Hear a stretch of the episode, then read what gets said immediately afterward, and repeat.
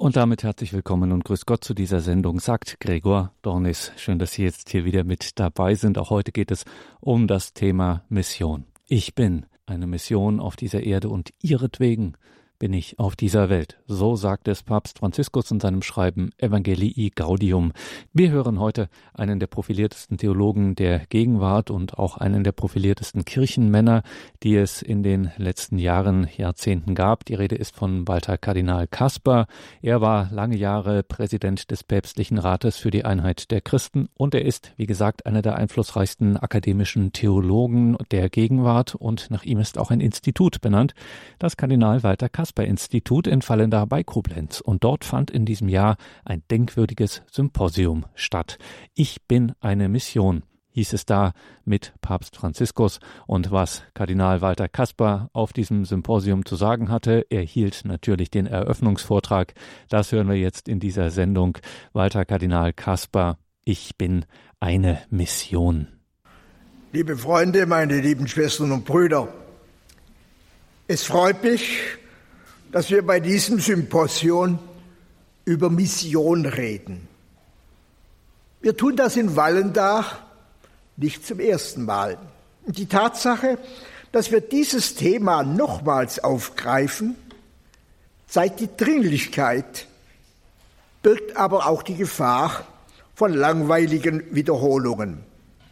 Darum will ich nicht nochmals sagen, was ich bei früheren Gelegenheiten und Symposien und auch in manchen Veröffentlichungen schon gesagt habe, sondern will das Thema Mission dieses Mal aus einem anderen, aber mir aktuell erscheinenden Blickwinkel angehen. Es gehört ja eigentlich Mut dazu. Ja, es ist geradezu eine Provokation, in der gegenwärtigen Situation das Thema Mission auf die Tagesordnung zu setzen. Vor allem die deutsche Diskussion, ich so wie ich sie von außen her sehe und erfahre, ist von Fragen geprägt, wie der Missbrauchsskandal aufgeworfen hat. Dieser Skandal erschüttert uns alle tief. Er hat viele Fragen aufgeworfen, die wir in diesem Zusammenhang nicht behandeln können. Doch die Grundfrage stellt sich auch in diesem Zusammenhang, wie kann die Kirche, so wie sie jetzt vor aller Welt dasteht, überhaupt noch missionarisch auftreten? Ist sie nicht zutiefst unglaubwürdig geworden? Und muss sie nicht, bevor sie andere missioniert, nicht erstmal selbst in sich gehen, Buße tun und sich von Grund auf erneuern? Meine Antwort lautet, ja, das muss sie. Und zwar gründlich. Auch und gerade um ihrer Mission willen. Denn Mission ist nicht irgendwie eine Nebensächlichkeit, die Infragestellung der Mission trifft die Kirche mitten ins Herz. Die Kirche ist, so sagt das Zweite Vatikanische Konzil, ihrer Natur nach missionarisch. Sie ist, wie Papst Franziskus sagt, permanente Mission. Und dabei ist Mission, wie schon Johannes Paul II. und Benedikt XVI., wie eben Franziskus, deutlich gemacht haben, Mission ist nicht etwas, was in Afrika, Asien oder auf den Südseeinseln geschehen muss. Mission ist auch bei uns dringend nötig. Mission ist die Aufgabe jeder normalen Pastoral. Eine Kirche, die nicht mehr Mission sein könnte, wäre am Ende. Und genauso ist auch eine Kirche am Ende, wenn sie nicht mehr die, und nicht mehr die Kirche Jesu Christi, wenn sie nur noch um sich selbst sich dreht, wenn sie sich nur noch mit ihren Strukturen befasst und ihren Grundauftrag der Mission nicht mehr erfüllt. Das aber ist eine Gefahr, vor der wir stehen. Was also tun? Wenn die Kirche nicht auf Mission verzichten kann, dann müssen wir fragen, wie wir in der gegebenen Situation glaubwürdig Mission machen können. Und so will ich die Grundthese, die ich im Folgenden entwickeln möchte, im Voraus sagen. Wenn wir auf Jesu Aufruf zur Mission hören, dann ist Mission der Ruf zu radikaler Umkehr. Und das heißt, nur eine selbst umkehrwillige Kirche, nur eine Kirche, die Buße tut und nur eine Kirche, die nicht selbstgerecht und triumphalistisch daherkommt, sondern bescheiden und demütig auftritt, kann missionarisch wirken. Buße und geistliche Erneuerung sind also ein Wesenselement, ein Sine quod nun der Mission. Buße und geistliche Erneuerung sind auch die allein angemessene Antwort auf die Missbrauchskrise. Ich will das ganz deutlich sagen. Strukturveränderungen sind ohne Zweifel nötig. Aber sie allein führen einer dramatischen Krise, wir sie gegenwärtig erleben, nicht weiter. Man muss fragen, Strukturen wozu? Die Antwort lautet Strukturen im Dienst der Mission. Strukturreform, damit wir glaubwürdigere Mission sein können. Aber damit stellt uns das Thema Mission ungemütliche Fragen. Und ich werde in diesem Vortrag eine etwas ungemütlichere Frage stellen. Ich habe den Vortrag bewusst überschrieben missionarische Herausforderungen und Zumutungen. Die Zumutungen, welche die Mission stellt, sollte dann eine Einladung, auch eine Einladung sein, über die Folgerung des Missbrauchskrise grundsätzlicher nachzudenken, als es leider gewöhnlich geschieht. Hören wir darum, was Jesus uns zum Thema Mission zu sagen hat. Erstens Mission, Sammlung und Sendung. Der älteste Bericht im Neuen Testament von Mission findet sich bei Markus. Ich zitiere, Jesus stieg auf einen Berg und rief die zu sich, die er selbst wollte und sie kamen zu ihm. Und er setzte zwölf ein, damit sie mit ihm seien und damit er sie aussende zu verkünden und mit Vollmacht Dämonen auszutreiben. Jesus steigt also auf einen Berg.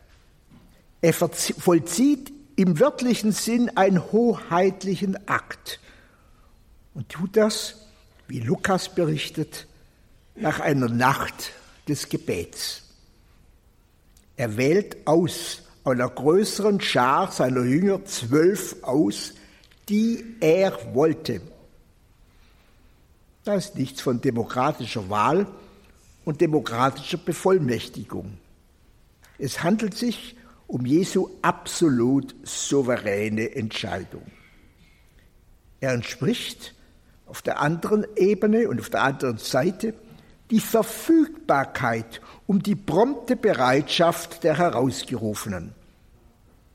Es heißt knapp und bündig, und sie kamen. Diese Bereitschaft wurde schon deutlich bei der Berufung des Simon Petrus und seines Bruders Andreas, kommt mir nach. Und sie folgten ihm nach. Dasselbe wiederholt sich bei der Berufung des Levi am Zollstock. Folge mir nach. Und der steht auf und folgt ihm nach. Später sagt Petrus, Herr, wir haben alles verlassen und sind dir nachgefolgt. Alles, Familie, Haus, Beruf, Eigentum, alles. Diese Entschiedenheit kann man nur verstehen, wenn man fragt, ja, warum hat Jesus gerade zwölf Jünger ausgewählt? Die Zwölfzahl ist nicht zufällig. Sie erinnert daran, dass das auserwählte Volk Gottes aus zwölf Stämmen bestand und dass es die Verheißung hatte, dass Gott die zwölf Stämme, die sich getrennt und zerstreut hatten, in der messianischen Zeit wieder sammeln wird. Die Auswahl der Zwölf ist also ein prophetischer Akt Jesu, mit dem er sagt, jetzt ist messianische Zeit, das Reich Gottes ist nahe, Gott sammelt wieder sein Volk. Gottes Erwählung ist eschatologisch endgültig Zeit. Gott ist treu. Auf ihn kann man sich ganz und gar verlassen. Die Antwort der Jünger muss es also ebenso sein. Und dabei werden die zwölf Jünger nicht als Einzelne, sondern als Gruppe gesandt. Sie repräsentieren das ganze messianische Volk Gottes. Wozu werden sie berufen? Damit sie mit ihm seien und damit er sie aussende. Sammlung und Sendung. Zunächst die Sammlung, die zwölf sollen bei Jesus sein als seine Weggenossen, in einem wörtlich verstandenen Sinn ihm nachfolgen. Sie sollen das Leben mit Jesus teilen, um ihn und seine Botschaft tiefer zu verstehen und zu lernen. Damit greift Jesus auf die Praxis der Rabbinen zurück, die jeweils ihren Schülerkreis um sich sammelten. Doch es ist bei Jesus etwas Besonderes. Bei Jesus kann man sich nicht bewerben. Man kann nicht sagen, ich will auch mitkommen. Man wird berufen. Die Entscheidung, zu Jesus engerem Jüngerkreis zu gehören, ist zum anderen total. Alles andere lassen und verlassen. Sie ist endgültig. Der Schüler wird nicht selbst Rabbi und Meister. Er bleibt Schüler. Ihr nennt mich Herr und Meister, ich bin es. Schließlich wird aus der Lebensgemeinschaft eine Leidensgemeinschaft. Man muss Kopf und Kragen riskieren. Mission kennt also keine Funktionäre. Sie begründet kein Angestellten- und Beamtenverhältnis. Sie ist keine Freizeit und Nebenbeschäftigung, kein Job auf Zeit, Sie ist ein Vollzeitjob. Wie ist so etwas Menschen möglich? Das wird aus dem Bericht bei Markus 6 deutlich. Jesus hatte seine Jünger ausgesandt und nun kehren sie zurück und berichten. Offensichtlich sind sie total gestresst. Das heißt, denn sie fanden nicht einmal Zeit zum Essen, so zahlreich waren die Leute, die kamen und gingen. Also Stress schon damals. Was, Jesus, was tut Jesus mit seinen gestressten Jüngern? Er sagt zu ihnen, kommt mit an einen einsamen Ort, wo wir allein sind und ruht euch ein wenig aus. Böse Zungen haben gesagt, diese Einladung ruht euch auf. Das sei die Einsetzung der Prälaten in der Kirche. Aber bei Jesus ist etwas anderes. Jesus will sagen, er sammelt sie wieder. Die Sendung hinaus in die Peripherie, in die Diaspora der Welt, in die Grenzsituation des Menschseins, setzt Verankerung in einem Zentrum voraus. Peripherie gibt es nur, wo ein Zentrum ist. Und ein Zentrum, ein Mittelpunkt nur, wenn es auch eine Peripherie gibt. Ein Zentrum ohne Peripherie ist ein sinnloser, beziehungsloser Punkt. Und eine Christusfrömmigkeit ohne Ausstrahlung nach außen, also eine rein private Frömmigkeit, ist ohne Leben, ist tot. So wird der Weg nach außen hinaus in die Welt diffus ohne Zentrum, verliert er sich im Ungewissen, führt zur Zerstreuung und führt ins Leere. Sammlung um Jesus und Sendung hinaus gehören zusammen. Das sind hohe Anforderungen. Jesus wusste, seine Jünger sind keine Helden und Heilige. Das Neue Testament verschweigt nicht die Schwächen der Jünger. Petrus macht ja zunächst große Sprüche und Schwüre, doch als es brenzlig wird, verrät der Feige seinen Herrn und Meister. Auch andere Jünger machen nicht immer eine gute Figur. Und unter dem Kreuz ist unter dem Jünger, den Jesus liebte, keiner zu sehen. An Ostern sind sie alle schwerfällig und werden deshalb von Jesus hart getadelt. Einer der zwölf, gar Judas, wird zum Verräter, der Jesus um schnöde 30 Silberlinge verrät.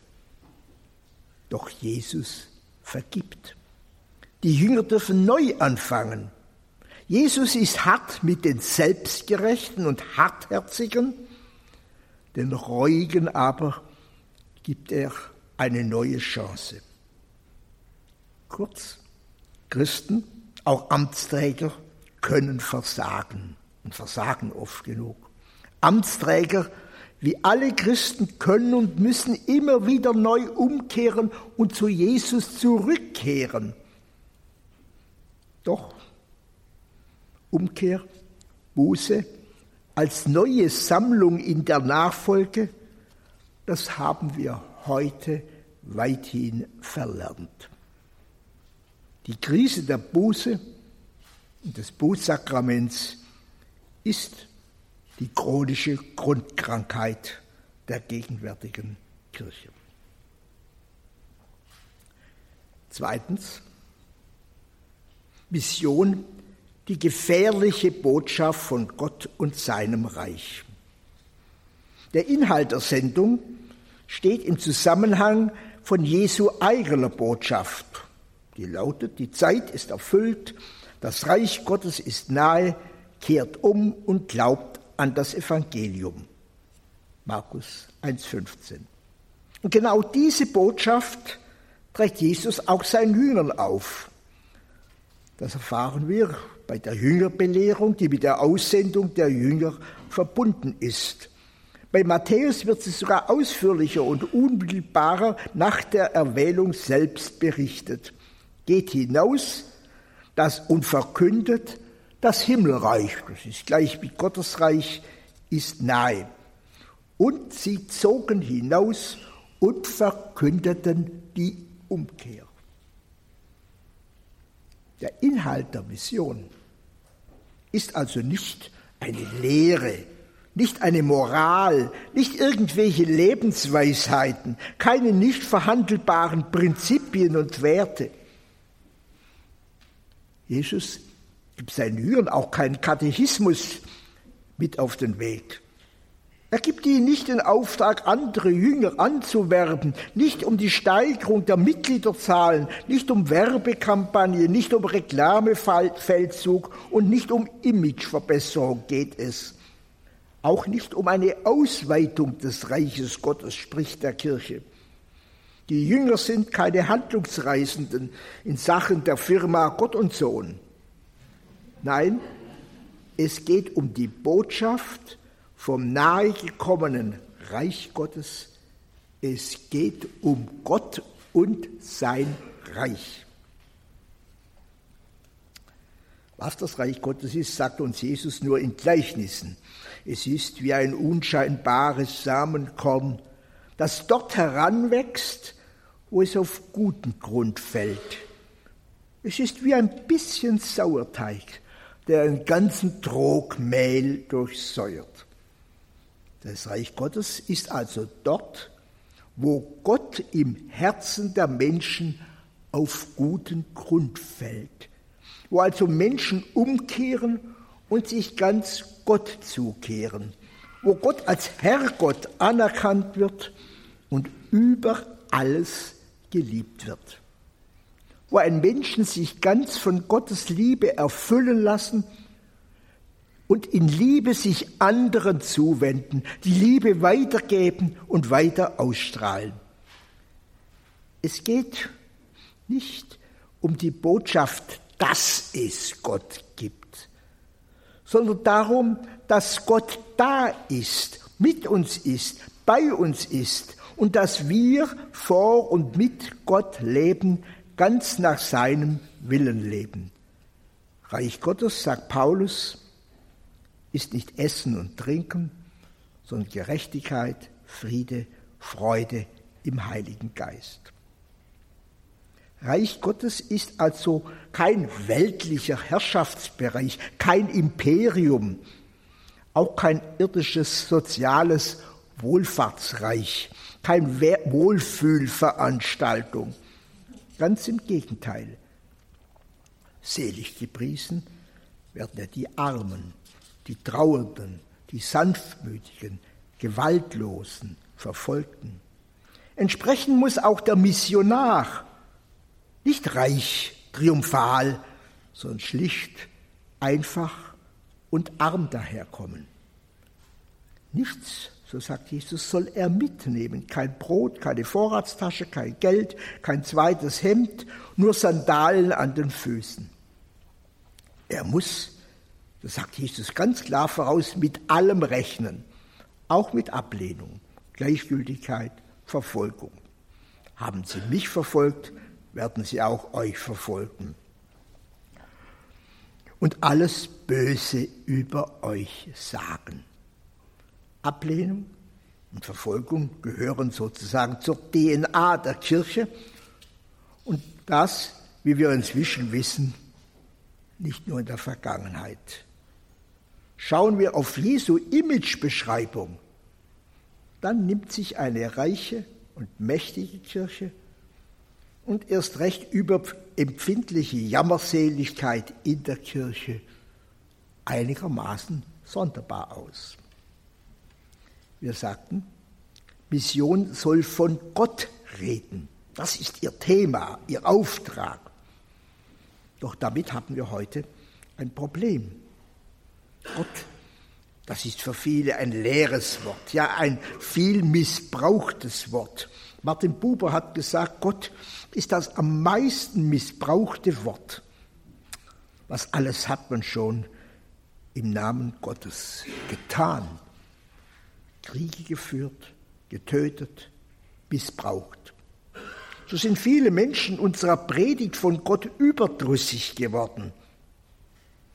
Und dazu hin haben sie gefunden, dass das Leben eigentlich auch ohne Gott geht. Wir Gläubige leben im Durchschnitt ja auch nicht viel anders oder gar besser als andere.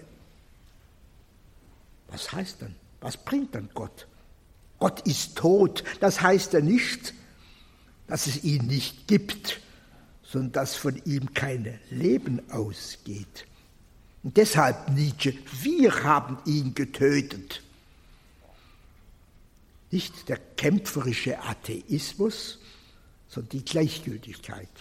Der Indifferentismus ist heute das Problem. Das Paradox ist freilich, Gott ist tot, aber die Götter leben weiter.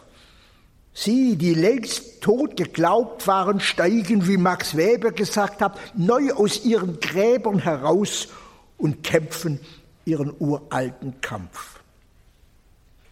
Der Unterschied zum alten Heidentum ist nur, wir nennen sie nicht mehr Götter. Sie sind anonym geworden.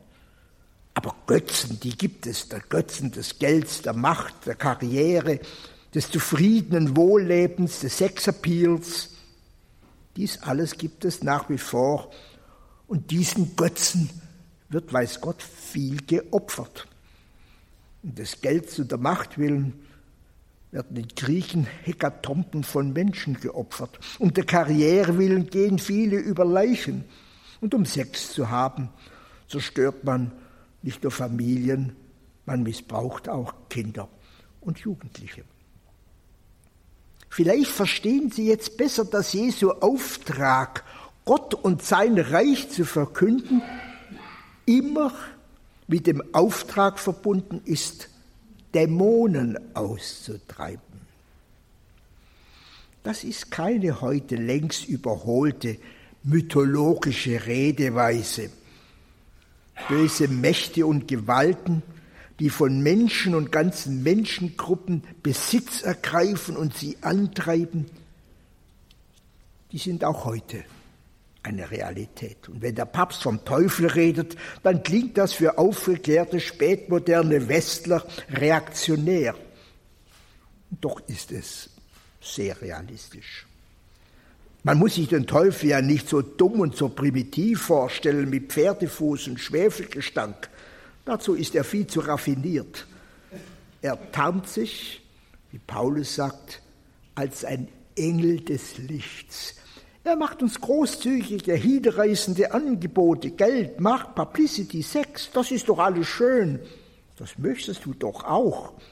Und wie schnell sitzt man in der Falle wo Gott nicht mehr da ist, wo ihm kein Raum mehr gegeben wird, da entsteht ein Leerraum, ein gefährliches Vakuum, in das solche Mächte wie Geld, Macht, Ansehen, Aussehen, Sex einbrechen und Unheil anrichten.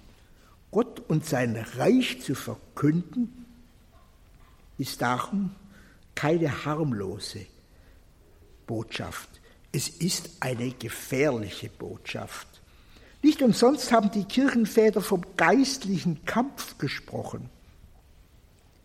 Mission ist geistlicher Kriegsdienst. Bei Paulus zieht die Waffenrüstung Gottes an, um den listigen Anschlägen des Teufels zu widerstehen. Denn wir haben nicht gegen Menschen aus Fleisch und Blut zu kämpfen, sondern gegen Mächte und Gewalten, gegen die Weltherrscher dieser Finsternis.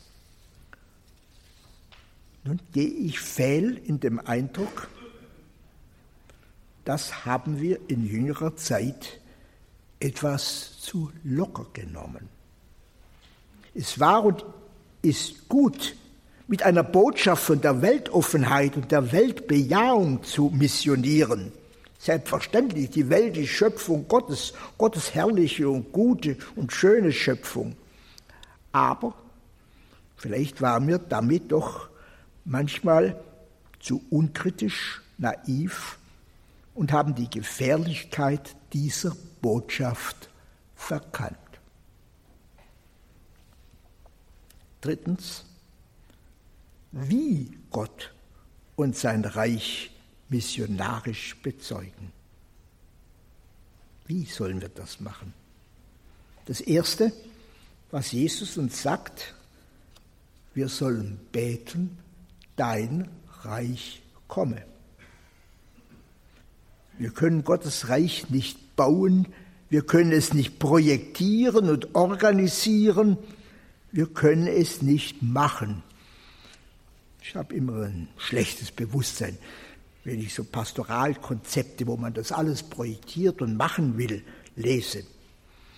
Das Kommen des Reiches Gottes ist Gottes ureigene Tat, Gottes ureigenes Werk. Mission ist darum, wie die Fachleute sagen, Missio Dei, Gottes Mission. Wir können und müssen den Samen ausstreuen, wir können und müssen ihn auch begießen. Wir können und müssen das Unkraut, so gut es geht, ohne die wachsende Saat mit auszureißen, etwas wegräumen. Aber das Wachsen und Gedeihen, das muss beim Bauer ein anderer schenken. Darum können wir nur beten. Ich erinnere mich an die letzten Jahre des Krieges, wo ich aufgewachsen bin an ein Gedicht von Reinhold Schneider. Allein den Betern kann es noch gelingen, das Schwert ob unseren Häuptern aufzuhalten. Das ist damals von Hand zu Hand gegeben worden. Drucken durfte man ja sowas nicht. Deshalb braucht die Kirche Beter. In jeder Gemeinde Beter und Gruppen von Betern. Sie braucht auch betrachtende Klöster. Sie sind gleichsam Oasen in der Wüste unserer weltlich gewordenen Welt. Ohne solche Oasen können wir matt werden und verdursten. auch in der Mission. Natürlich muss die Erfrischung in der Oase zum Neuaufbruch, zum Weiterziehen führen. Und dazu will ich jetzt in aller Kürze drei Wege der Mission aufzeigen. Biblisch begründete Wege. Erstens die Verkündigung des Wortes Gottes. Jesus sendet seine Jünger aus, um zu verkünden. Verkünden, das heißt nicht Sonntagspredigen zu halten. Mit ihnen erreichen wir heutzutage leider nur noch wenige Menschen und vor allem kaum noch junge Menschen. Verkünden heißt Zeugnis geben. Dass der Zeuge, der sagt nicht nur etwas, der steht für etwas, der gestikuliert, wie Kirche sagt, mit seiner ganzen Existenz. In diesem Sinn gibt er Zeugnis von Gott, seinem Reich, seiner Gerechtigkeit, seiner Treue und Liebe. Und von dieser Hoffnung, sagt Petrus, sollen wir Rechenschaft geben. Frage, sind wir dazu noch der Lage? Sind wir als Christen noch sprachfähig, noch argumentationsfähig? Ich meine nicht nur, dass das Glaubenswissen heute auf einem seltenen Tiefpunkt angekommen ist. Das ist schon schlimm genug. Gott ist für viele deshalb tot, weil er auch tot geschwiegen wird und von uns Christen nicht zur Sprache gebracht wird. Es gilt ja fast schon als unanständig, in der Öffentlichkeit von Gott zu reden und sein Wort zu reden. Das lässt man so privat oder lässt man so in der Kirche. Gott wird totgeschwiegen, wird nicht mehr zur Sprache gebracht und damit nicht mehr als der lebendige Gott, der Leben spendet, gegenwärtig gemacht in der Welt. Wir Christen sind sprachlos geworden und oft verstummt. Wir müssen aber Gott zur Sprache bringen und den Mut haben, auch öffentlich eine Lippe zu riskieren, um mitten im Leben von unserem Glauben Zeugnis zu geben. Mitten im Leben. Das ist Mission. Zweitens die Liturgie. Wir bekennen, das Wort ist Fleisch geworden. Jesu Wort hat sich in außerordentlichen, wunderbaren Zeichenhandlungen Semeia, sagt Johannes, also Wunderzeichen, verdichtet. Er hat auch seinen Jüngern solche Zeichenhandlungen aufgetragen. Taufet sie, tut dies zu meinem Gedächtnis. Taufe und Eucharistie, das sind die beiden großen Sakramente, wie die Scholastiker sagen, aber sie sind umgeben von einem ganzen Kranz anderer, der sogenannten kleinen Sakramente. Und die Liturgie aller dieser Sakramente ist mit einem großen Reichtum von Symbolen ausgeschmückt. Diesen Reichtum der Symbole gilt es fruchtbar zu machen. Der heutige Mensch ist nicht so sehr durch Worte ansprechbar. Er braucht Bilder, Zeichen, Symbole. Und darum müssen wir den Reichtum unserer Symbolsprache, auch die sakrale Kunst und Musik neu erschließen. In meiner Generation, wo ich aufgewachsen bin, so als Gymnasiast, ist das geschehen durch ein kleines noch heute lesenswertes Büchlein von Romano Guardini von heiligen Zeichen. Da wird auch, was heißt setzen, was heißt stehen, was heißt die Hände ausbreiten, was bedeutet eigentlich Brot, Wein, Öl, was bedeutet eine brennende Kerze. Das sind ja tief symbolische Dinge und Handlungen. Aber es gilt damit, die altkirchliche Initiation, die Einführung in die liturgischen Symbole neu zu lernen. Das war in der alten Kirche Ur, eine der Uraufgaben des Bischofs, Junge vor der Taufe einzuführen, Taufe, Firmung, Eucharistie. Und selbst ein großer Theologe wie Thomas von Aquin, der hat noch in seinem Alter in Neapel Katechesen gehalten. Ich weiß nicht, ich habe sie mal gelesen, diese Katechesen. Er muss sehr gescheite Ragazzi gehabt haben. Er hat nämlich eine einfache scholastische Theologie denen vorgetragen, die heute sowieso niemand mehr verstehen wird. Aber ich vermute, die Ragazzi von Napoli haben es auch nicht alles verstanden. Trotzdem, diese Aufgabe der Initiation wird heute bei uns in Deutschland sträflich vernachlässigt. Ich habe ja mal so die Hauptaufgabe, ich habe einen Erwachsenenkatechismus da zu moderieren und zu schreiben. Die Bischöfe haben einmütig zugestimmt, aber dann, jetzt haben wir es hier schwarz auf weiß. Es war aber geplant, das ein, als Grundlage für eine katechetische Bewegung zu machen. Daraus ist nichts geworden. Man hat lieber Zollstöcke vor der Kirche aufgestellt und wenn der Rubel rollt, dann ist es ja gut. Wir müssen diese Initiation, die heißt die Einführung in die Symbolsprache heute ja neu vermitteln und sagen, was das denn eigentlich bedeutet. Wasser, Brot, Wein, Öl, das sind äh, keine aus der Welt gefallenen Dinge. Was heißt wirklich gehen, sitzen, stehen?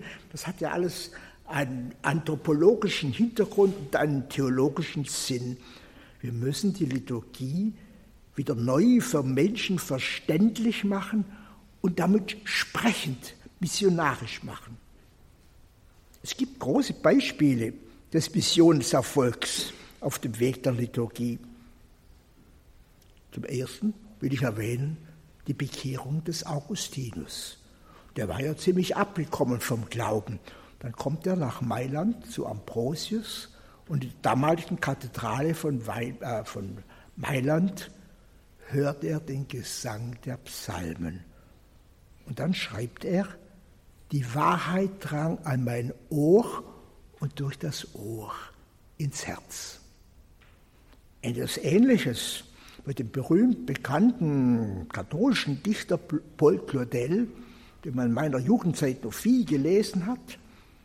Er war aufgewachsen im glaubensfeindlichen Milieu des Paris des 19. Jahrhunderts, war ganz vom Glauben weggekommen und er kommt mit 18 Jahren am Weihnachtsabend 1886 zufällig in die Kathedrale Notre Dame. Und da hört er die Vesper und hört das Magnificat singen von den Chorknaben. Und da geht ihm auf, das ist die Wahrheit. Er findet die Glaubensgewissheit schlagartig durch, allein durch diesen Gesang. Und diese Gewissheit hat ihn nie mehr verlassen. Wir müssen also fragen, wie feiern wir Liturgie? So, dass in der Liturgie etwas vom Heiligen Gottes aufleuchtet. Das geht auch noch heute. Ich bin öfters nach Tessé gekommen.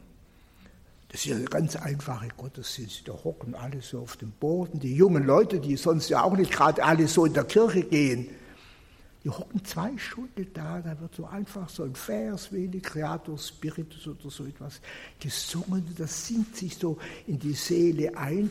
Und die Jungen, die sonst ja keine Kirchgänger sind, die sind kaum aus der Kirche rauszubringen am Schluss. Wie feiern wir also Liturgie missionarisch?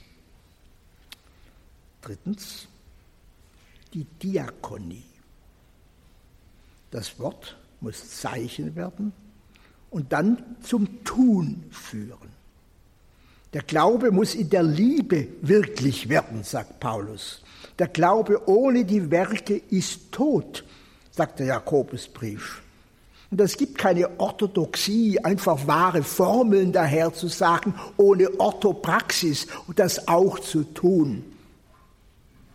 Viele fragen heute ja, wo und wie begegnen wir denn Gott und Christus heute? Jesus hat die Antwort klar gegeben. Was ihr für einen meiner geringsten Brüder getan habt, das habt ihr mir getan.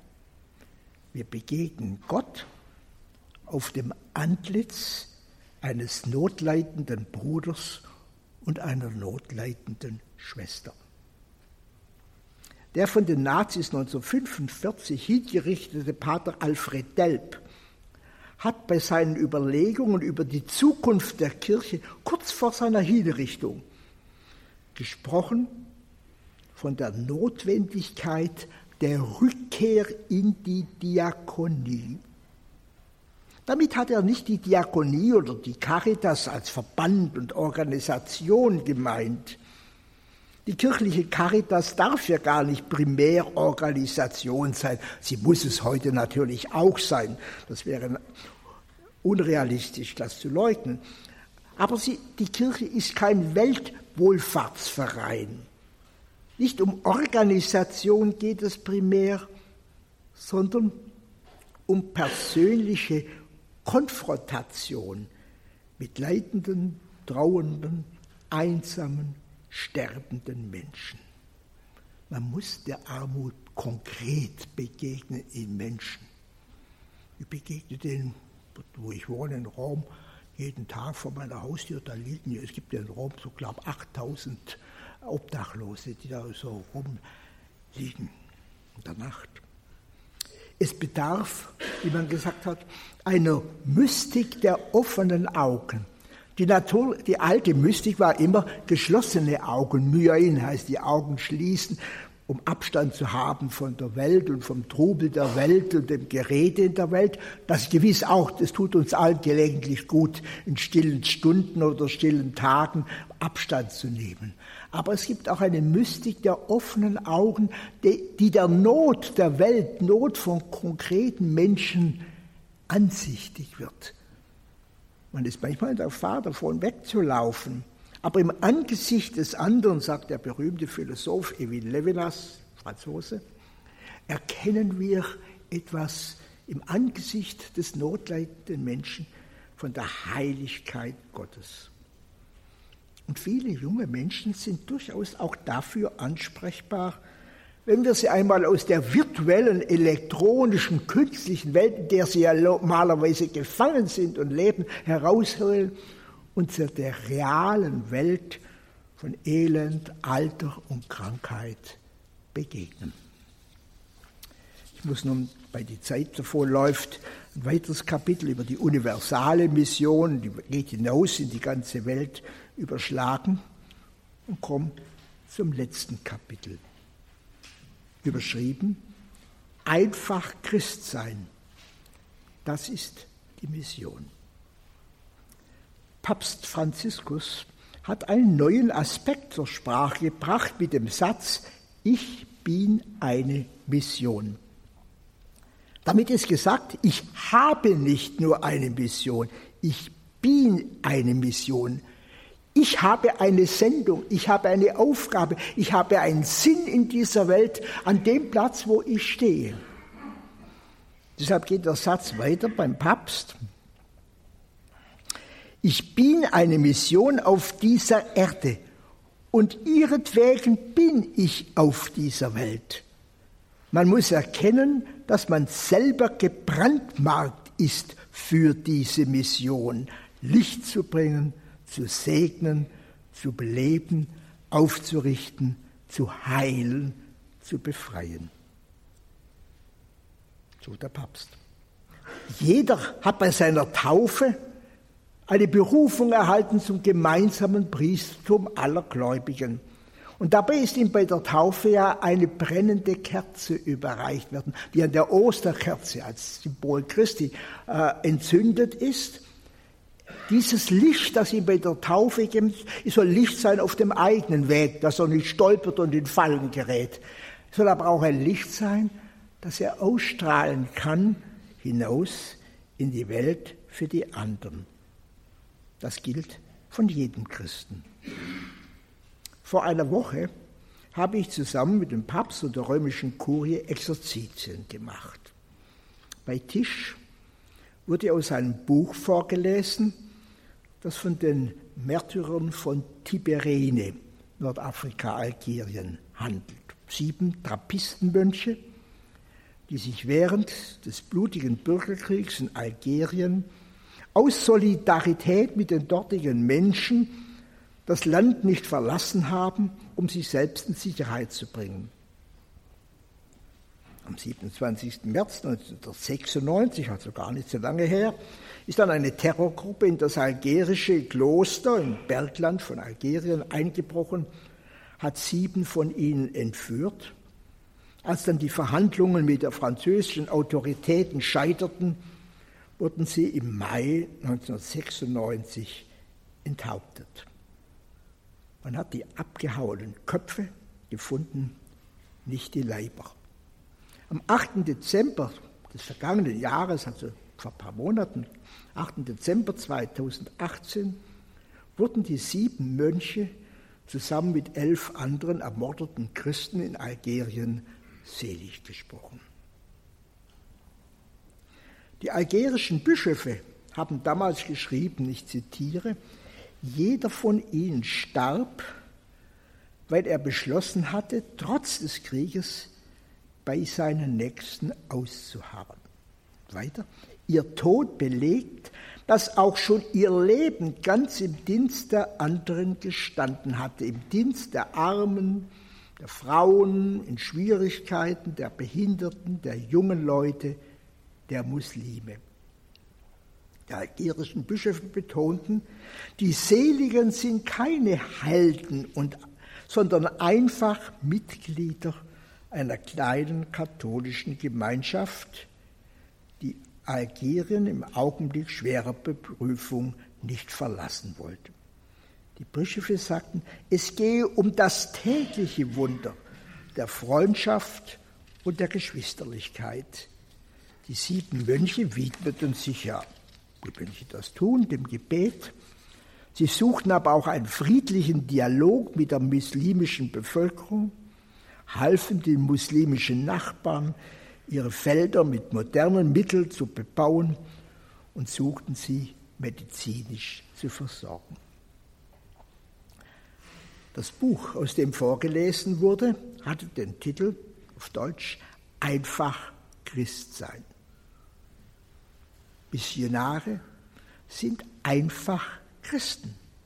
Sie tun nichts Außerordentliches, aber sie tun das Ordentliche auf außerordentliche Weise.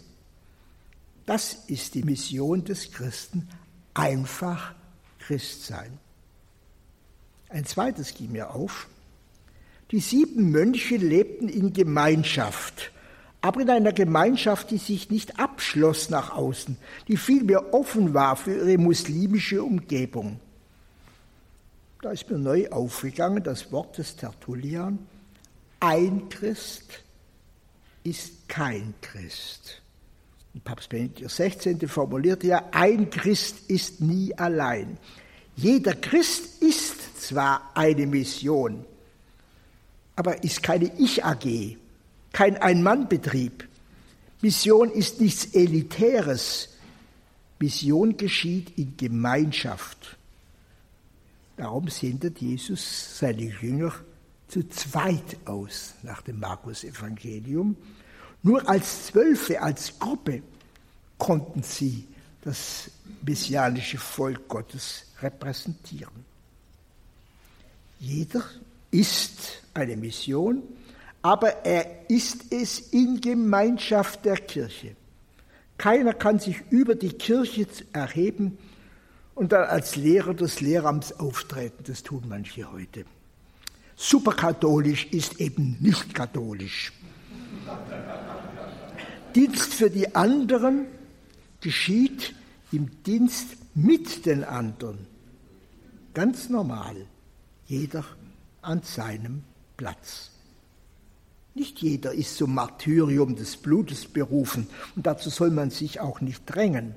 Aber ebenso wenig soll man sich selbst zum unverstandenen, schlecht behandelten Märtyrer stilisieren und eine Leidensmine aufsetzen. Nicht jeder soll oder kann als Missionar nach Afrika, Asien oder anderswohin gehen. Jeder soll an seinem Platz einfach Christ sein, aber das ganz. Das ist, wie wir gesehen haben, eine Herausforderung und Zumutung. Genug Herausforderung, mit der wir nie am Ende sind in unserem Leben. Darum muss und darf jeder wenn er bußfertig ist, immer wieder neu anfangen. Darum mein Schlusssatz, einfach ganz Christ sein. Das ist unsere Mission und damit sind wir eine Mission. Dankeschön.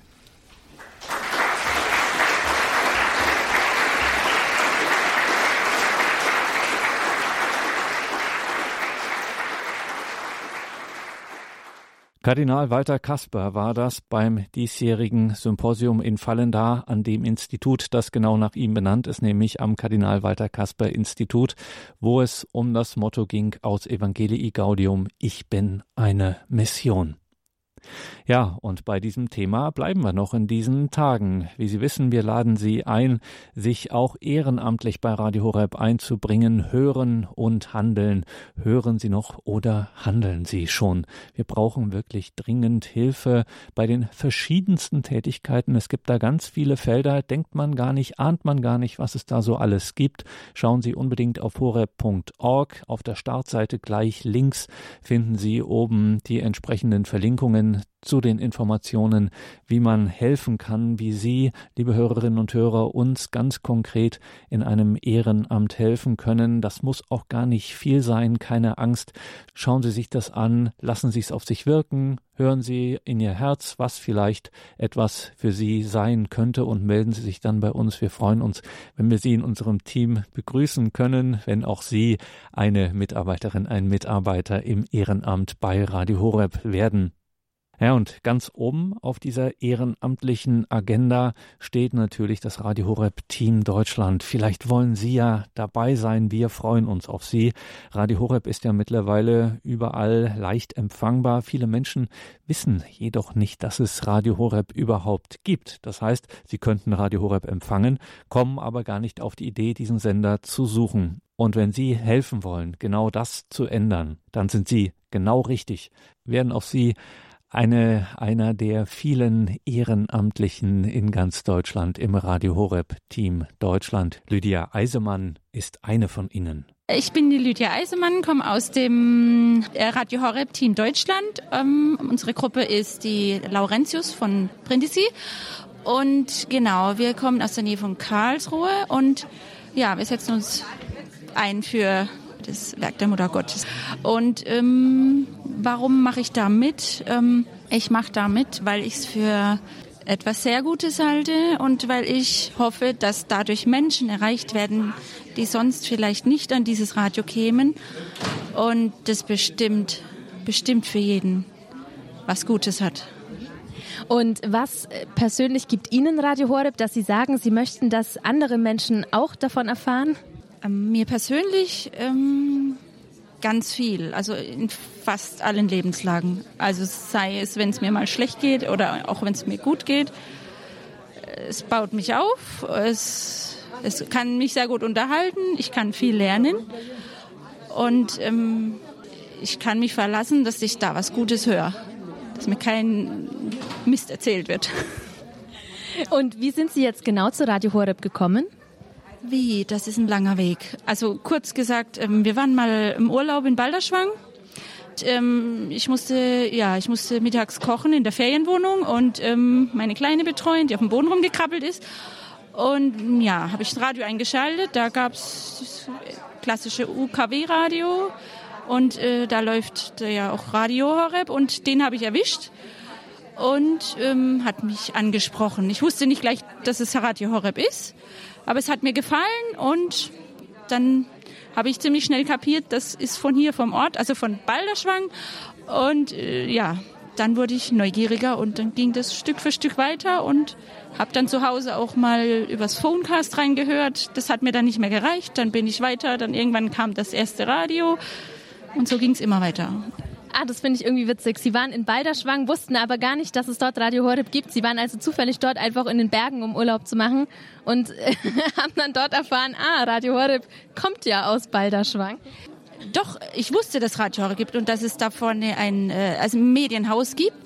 Ähm, aber ich ähm, konnte nichts mit anfangen. Ich kannte den Hörer selber nicht. Und äh, ich habe ihn schon mindestens sieben Jahre vorher schon von Bekannten empfohlen gekriegt, aber ich dachte einfach, das könnte nichts für mich sein, oder? Ich hatte auch nicht Zeit und äh, von Radio generell war ich nicht begeistert, Radio zu hören und von daher war das für mich nie ansprechend, bis ich eben selber mal reingehört habe dann war das ja tatsächlich wie so, naja, Gottes Fügung, dass sie dann zufällig in Balderschwang waren und da dann Radio Horeb gefunden haben im, im Radio sozusagen. Also wie gesagt, das ist eigentlich noch eine längere Geschichte. Es ist schon Jahre zuvor, äh, bestimmt, ich weiß nicht mehr wie viele Jahre, wir wollten auch mal Urlaub machen im Allgäu.